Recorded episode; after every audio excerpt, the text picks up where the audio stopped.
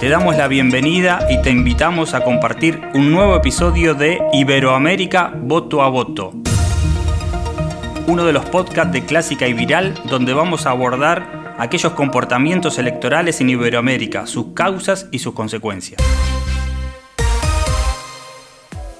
Soy Cali Lazzarini y junto a Damián de Glaube vamos a conversar hoy con Julieta Suárez Cao, una doctora en ciencia política que está viviendo en Chile, porque justamente queremos abordar esta situación especial que está atravesando la República de Chile eh, en un calendario electoral bastante eh, ajetreado, bastante intenso eh, con distintos resultados, lo que tiene que ver la, para la Asamblea Constituyente, lo que tiene que ver las elecciones locales, regionales y las previas a las presidenciales. Hay quienes dicen que Chile eh, tiene un comportamiento distinto al resto de los países, que ahí la grieta es más las élites por un lado y la ciudadanía por otro, no tan vertical como en la Argentina, por ahí. Este, de un lado, de un extremo y de otro. Eh, bueno, venimos repasando los casos de Colombia, Ecuador, eh, de México, de distintos países de Centroamérica. Bueno, y hoy queremos profundizar un poco con una especialista, alguien que se especializa, se especializa justamente en estos estudios comparados, para que nos explique un poco más, para lograr entender lo que siempre intentamos con este podcast, entender un poco más de esos cambios que está atravesando Iberoamérica eh, y que a veces, bueno, su complejidad nos, nos nubla un poco y nos cuesta abordarlo.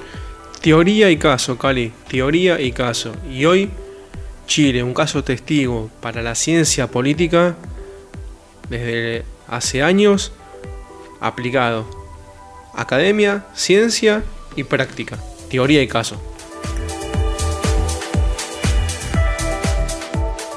Bueno, Julieta, muchas gracias por esta conversación. La verdad, seguramente nos va a ayudar un poco más a entender, vos que estás además en el territorio y que lo estudiás eh, y sos una especialista, a entender un poco qué está pasando. Nosotros eh, venimos conversando con distintos especialistas de, Colombia, de México, de Ecuador.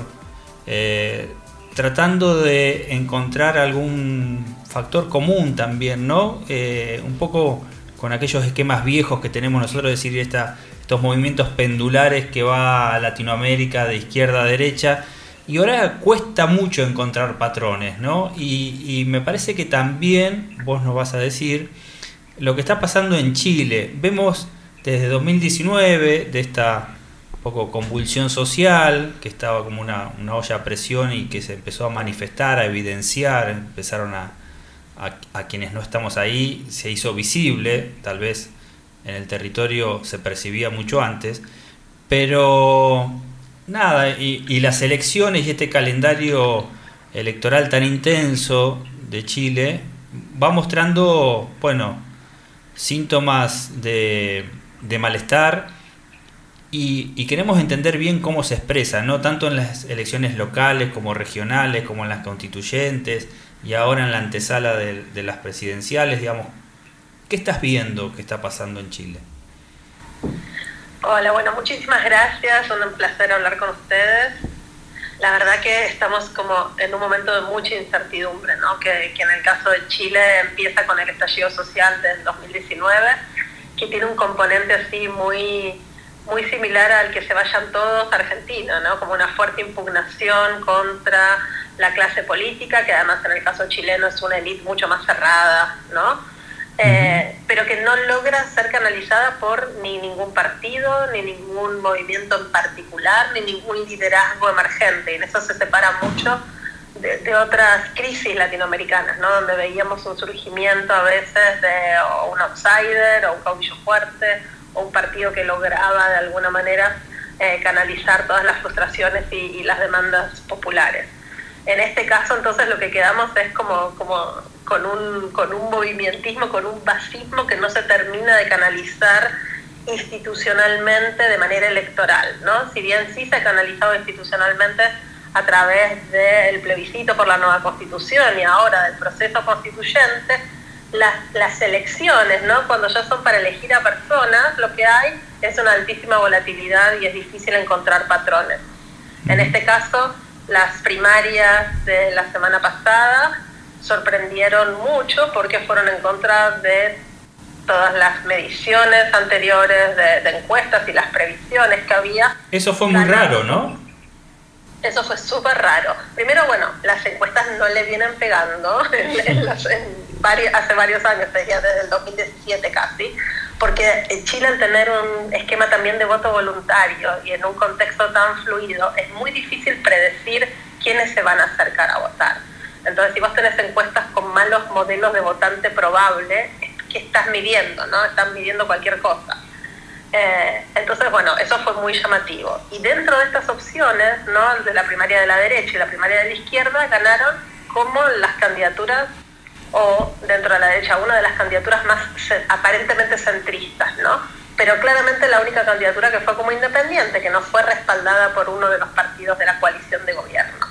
Y eso nos dice mucho también, ¿no? Eh, de, lo que venían comentando antes, cómo hay un gran descontento contra eh, los partidos tradicionales, contra las élites, contra la política como es de costumbre, digamos. Y ganaron también personas jóvenes. Hay un recambio generacional en los liderazgos que, que es importante, ¿no? Gabriel Boric en, la izquierda tiene 35 años, Sichel creo que tiene 41, 43, el que ganó en, en la derecha, y entonces también nos habla, ¿no? De, de, una idea de elegir caras nuevas de alguna forma. Julieta, eh, en aquellos años de, de sociales que me comentan acá, no sé, conocías esos pasillos, estaba el, el modelo chileno justamente como modelo de sistema político estable y de sistema de partidos institucionalizado, sólido. ¿Qué pasó para que en estos últimos años, en dos elecciones, la constituyente y la primaria, haya un cambio tan abrupto? Algo venías diciendo, pero también hubo un cambio de la constituyente a la primaria, nuevas figuras. ¿Qué pasó con ese sistema? ¿No dio más respuesta? O hubo un alejamiento de esa elite política de las demandas sociales. Es un fenómeno que quizás sí veamos en toda Latinoamérica, como que la política habla de un tema y la sociedad habla de otro. ¿Qué pasó para que ese modelo chileno, que era el, la admiración de todos en cuanto a partidos políticos y estabilidad, estalle de esta manera? Bueno, si, si me pongo así muy, muy académica y aburrida, me, me, cortás, pero eh, a ver, creo que tenemos que también reconocer que la ciencia política en particular y la ciencia política mainstream, ¿no? Tiene como un fetichismo con la institucionalización, ¿no? Y que eso siempre es percibido como algo críticamente bueno, ¿no? Como que uno se cree que está dando un análisis empírico de la realidad, pero atrás de esto hay un juicio normativo muy fuerte. Eh, bueno, ya había pasado lo mismo en Venezuela, ¿no? Venezuela había sido uno de los bipartidismos más estables de la región, no había tenido dictadura en los 70, diferencial con Osur, y, y, de un día para el otro, digamos, ¿no? Después del Caracazo, expresiones populares, procesos relativamente similares en esto, termina eclosionando el sistema de partidos y surge la figura de Southside, en este caso Chávez, ¿no? Que eso es lo que no pasa acá en Chile. Pero hasta ese momento era, era bastante similar el proceso. ¿Y por qué? Porque bueno, estos partidos, este sistema de partidos tan institucionalizado, también lo que genera es que cierra el sistema político.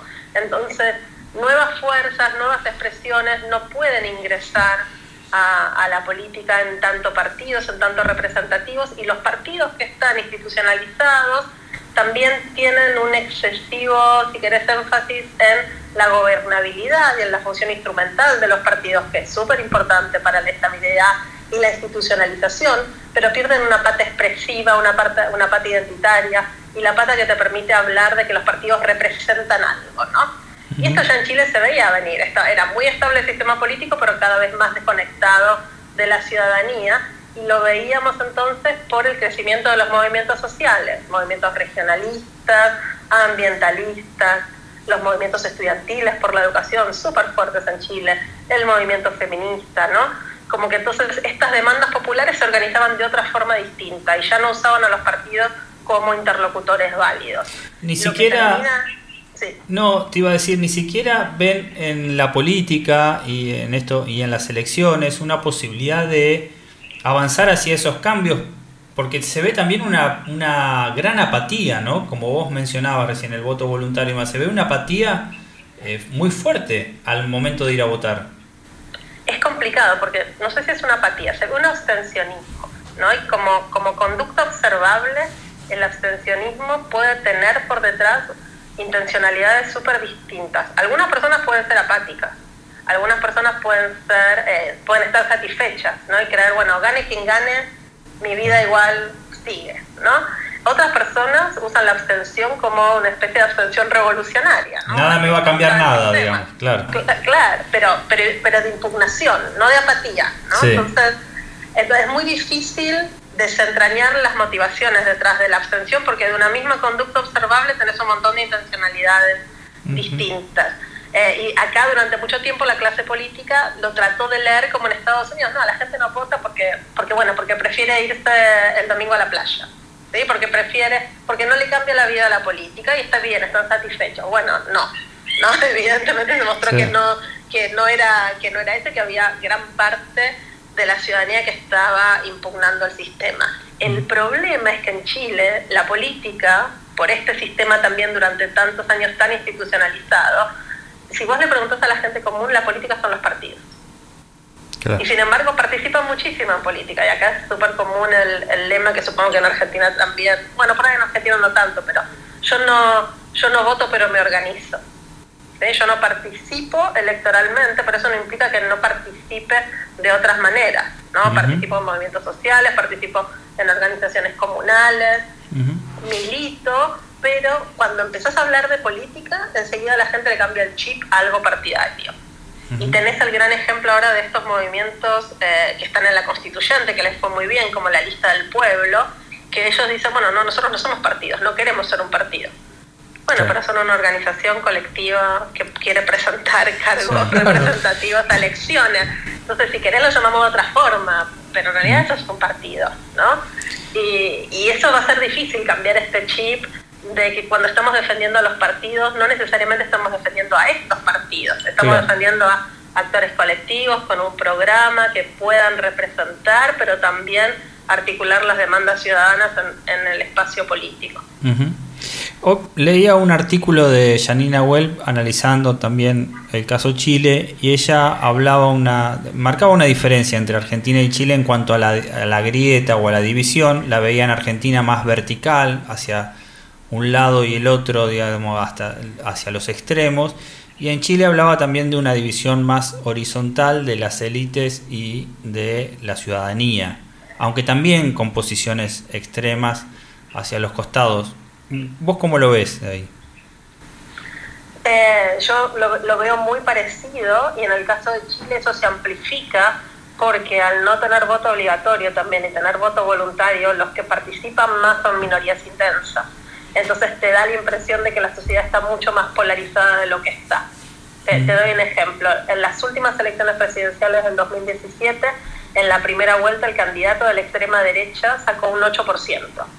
Ese 8% no era en el 2017 un 8% de la sociedad chilena, ¿no? es el 8% de las personas que fueron a votar. Probablemente de la sociedad era mucho más bajo pero un sistema de voto voluntario con los sesgos que tiene de participación, en especial en un país tan desigual como Chile, lo que hace a veces es amplificarte estos extremos, ¿no? que son los intensos y que son los que participan. Eh, por eso se está hablando de volver a, un voto obligatorio. Pero es cierto que si pensás en, la sociedad eh, chilena en general, es un poco distinto el tema de, la grieta, como, como dice Janina, yo, yo estoy de acuerdo, estoy de acuerdo con ella. Lo que pasa es que el sistema institucional del voto lo que hace es que este, magnificar estas diferencias que quizás no se encuentran a nivel promedio en la sociedad, pero sí entre las personas que son eh, políticamente activas. Si tuvieras que encontrar algunos clivajes, por ahí te voy a pedir simplificar, y la verdad es si el problema es complejo y no admite respuestas simples, ¿no? Pero algunos clivajes en el cual se encuentra la motivación del voto o de ese no voto, como vos bien mencionabas. Eh, ¿Estas divisiones en qué la encontrase? ¿En, ¿En, una expresión de protesta, de bronca, de izquierdas y derechas, de casta política y ciudadanía, de, digamos, ¿dónde encontrás eh, lo que motiva un poco el comportamiento ciudadano de Chile? Mira, creo que por un lado ya izquierda-derecha no es tanto, sino es más bien eh, un, clivaje más eh, tradicional, elite-pueblo, si querés, ¿no? Y en particular en, en Chile, que de vuelta es súper desigual, vos ves personas jóvenes que son en general las que menos se acercan a votar, pero en particular son las jóvenes de sectores populares que viven en comunas vulneradas, ¿no? que son este producto de este, todo lo que el chileno promedio durante años ha denostado, que es la educación pública, la salud pública, ¿no? de todos los que no podían ir a comprar al mercado estos servicios sociales. Entonces, estas clases populares jóvenes son o fueron durante mucho tiempo, esto cambió un poquito en el plebiscito, todavía no tenemos eh, los resultados desagregados de participación de las elecciones de mayo y de estas últimas elecciones que creemos que cambió un poco, nos da la impresión que participaron un poco más los jóvenes en las primarias de, lo que venían participando antes, pero eh, son, son primordialmente estos jóvenes de, de clases populares los que están fuera del sistema y los que participan de otra forma no participan votando. ¿Cómo, ¿Cómo caracterizarías a estos líderes que aparecen en contra de lo que mencionaban las encuestas como ganadores y que se posicionan para la elección? Digamos, ¿qué, ¿Cómo lo describirías? Bueno, ahí son súper distintos, ¿no? El, el, líder que, digamos, la candidatura que terminó ganando de la derecha es una persona que va como independiente porque no es militante de ninguno de los partidos de la coalición de, derecha de gobierno, pero no es un independiente, no es una persona que ha estado mucho en política, fue funcionario de Bachelet, fue funcionario de Piñera, eh, sería más un independiente estratégico, si querés, pero además es alguien que logró este, juntar mucho dinero en su campaña, tiene empresarios muy importantes detrás y además tiene grandes figuras de todos los partidos de la coalición atrás de él. ¿no? Entonces es un independiente hasta por ahí nomás, ¿no? Es una figura que si querés pareciera ser más como la fachada de una renovación, pero que mm. si uno rasca un poquito no es, no es tan renovada la cosa.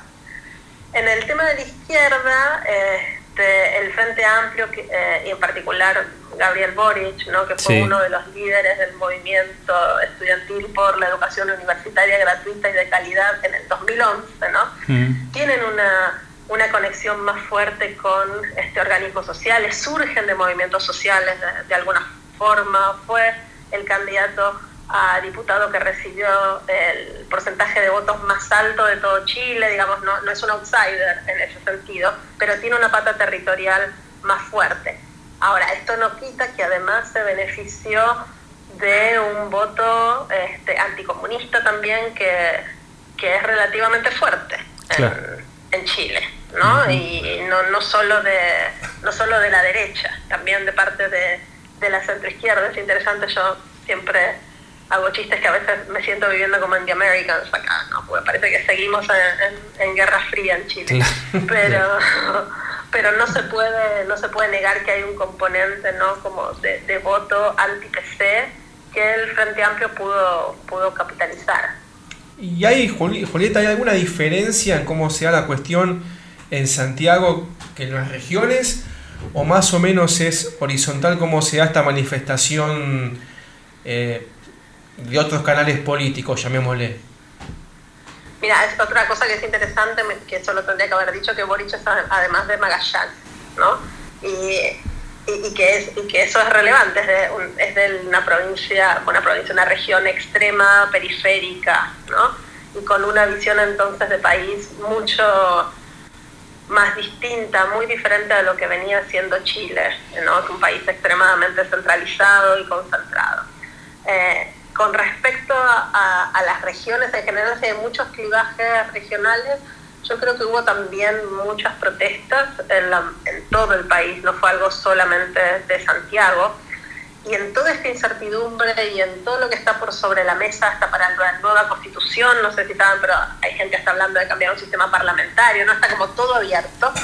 Hay un consenso muy, muy fuerte, llamativamente, en que Chile tiene que ser más descentralizado.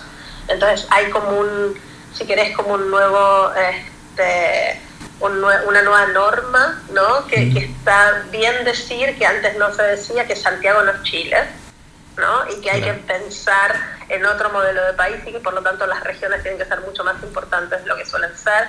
Y creo que eso también benefició eh, a la candidatura de Boric, ¿no? Ser alguien que no viene de Santiago. Es una discusión, por eso está muy bien la pregunta de Damián, porque nosotros venimos analizando bastante los comportamientos urbanos de las grandes ciudades, en algunos casos de las ciudades globales, eh, y electoralmente siempre tienen comportamientos diferentes a, la nación, por decirlo de una forma. Eh, pasó con Trump en Estados Unidos, pasó con el Brexit, pasó eh, bueno, hasta incluso en Perú, digo, el comportamiento de Lima, que era uno, y eh, del Perú otro. Y pareciera que, bueno, por lo menos lo que no van marcando los resultados electorales en Chile, cuando fueron las, las municipales, o que fue Santiago y otras dos o tres grandes ciudades también, eh, y después va variando con las regiones y ahora veremos qué pasa con las nacionales, ¿no? Es como que hay comportamientos diferentes cuando uno ve los grandes conglomerados urbanos y el interior también por ponerle un nombre caprichoso, este, el resto del país. Sí, no, es cierto y, se replica también al interior de las regiones, ¿no? Las capitales este, suelen eh, votar distintos, digamos, que, que, el resto de las regiones. Bueno, pues pasa lo mismo en, las provincias argentinas, ¿no? Esto es mm. algo como que se va replicando a distintas escalas. Va a ser interesante ver si surge algún clivaje relevante. Eh, por el momento creo que mm, yo no te podría decir que necesariamente va, va, a surgir este va a surgir algo muy muy distintivo de Santiago versus el resto porque Santiago mismo es súper heterogéneo al interior Exacto. De las Condes a, Ñuñoa y todo un mundo. No totalmente. Son, son hay comunas muy, distintas. Vos estás en no sé 5 kilómetros en otro país. Y eso es, es fuerte. Y Julieta, eh, nada, te ponemos en un brete eh, sabiendo de tu capacidad y de tu estudio. ¿Qué pensás a futuro, si es que la ciencia política permite un poquito de esto? ¿Qué camino tomará Chile? ¿Se estabilizará un sistema de partidos nuevo? ¿Los movimientos serán los nuevos partidos, aunque no les guste llamarse así? ¿Habrá nuevas caras y viejos líderes detrás? cómo, hacia dónde va todo esto, o explota y es un caos, hacia dónde irá todo esto. Yo soy bastante optimista todavía, yo creo que eh, la nueva constitución va a generar un cambio del status quo, la vara está muy baja también, ¿no? Entonces cualquier, cualquier movimiento hacia un sistema más descentralizado y más desconcentrado, ¿no? que la presidencia no tenga tantos poderes, lo que va a terminar generando es la incorporación de nuevas fuerzas sociales que no estaban representadas en el sistema anterior. Entonces se va a abrir el sistema. Esto va a generar probablemente algo más representativo y bueno, y con un énfasis quizás no tan fuerte como había antes en el tema de la gobernabilidad. Entonces ahí veremos si genera una situación un poco más inestable, pero creo que se, creo que se va a llegar a, algún equilibrio, un equilibrio más amplio, más inclusivo, diferente. Y eso va a implicar renovación de liderazgos y probablemente va a implicar una reconfiguración de los partidos. No sé si tanto del sistema de partidos, creo que va a seguir siendo un sistema eh, multipartidista y relativamente moderado, ¿no? pero sí va a generar una reconfiguración de cuáles son los actores principales de estos partidos.